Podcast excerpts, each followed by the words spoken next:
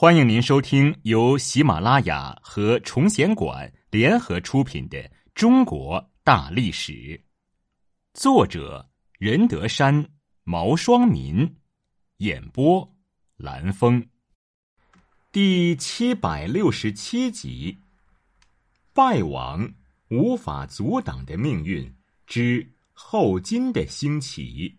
五。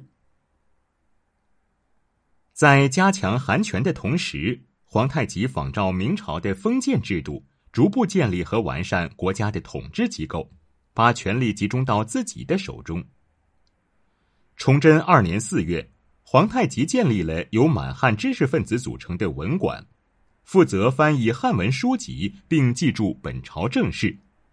这些措施使皇太极借鉴中原王朝，特别是明朝的执政经验。并不断总结后金政权的统治经验，为推进改革提供依据。崇祯四年八月，皇太极仿照明制，设立吏、户、礼、兵、刑、工六部，分掌国家行政事务。不久，他又下令将贝勒排斥在国家行政机构之外，巩固了中央集权。崇祯九年（一六三六年三月）。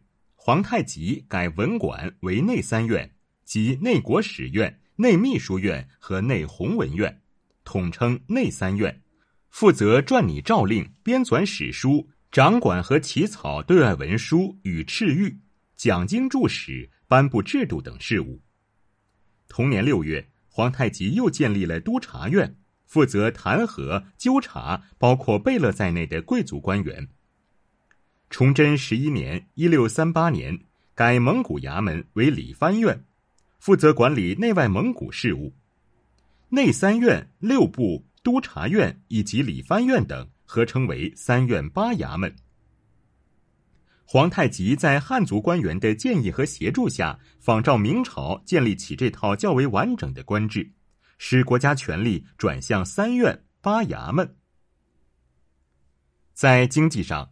皇太极也采取了一系列的改革措施。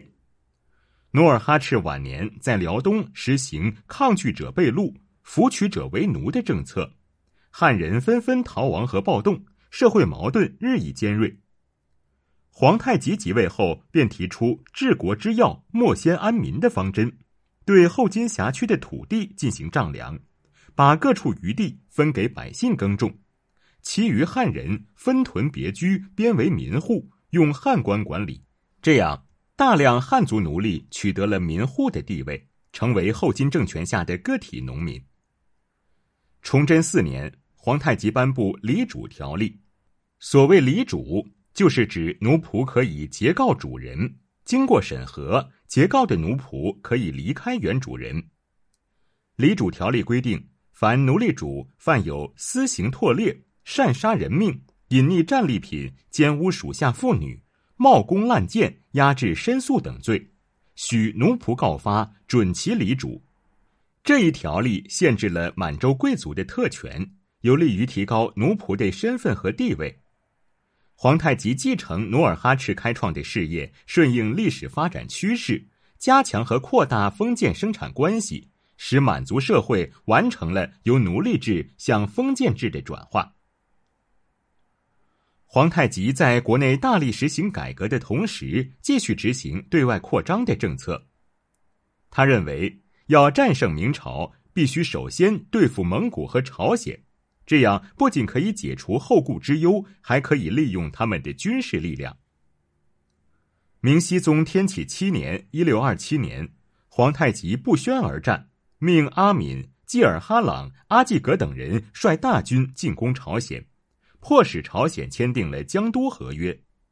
此后，皇太极多次对蒙古用兵。经过几次征战，林丹汗势力大衰。崇祯八年九月，林丹汗在青海大草滩病死。多尔衮奉命率精骑一万人渡黄河西进，抵达托里图，带回了林丹汗之死额折保存的元朝传国玉玺，彻底平定了漠南蒙古。为了笼络蒙古贵族，皇太极软硬兼施，采取联姻、赏赐、封王封爵等手段，赢得了蒙古诸部的支持和效忠。皇太极深知，要想击败大明政权，必须取得汉族地主阶级的支持。他即位后，就十分重视汉族地主知识分子和明朝降官降将的作用，网罗汉族知识分子，优待明朝的降将。孔有德、耿仲明、尚可喜、沈志祥等明朝将领纷纷主动归附后金，皇太极对他们封王封侯，宠荣备至。到了明义宗崇祯九年（一六三六年），朝鲜称帝纳贡，漠南蒙古彻底臣服，明朝已无还手之力。后金拥有了夺取中原的实力。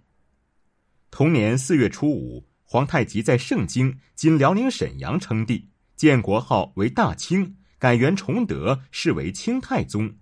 从此，皇太极走上了取代明朝统治全中国的道路。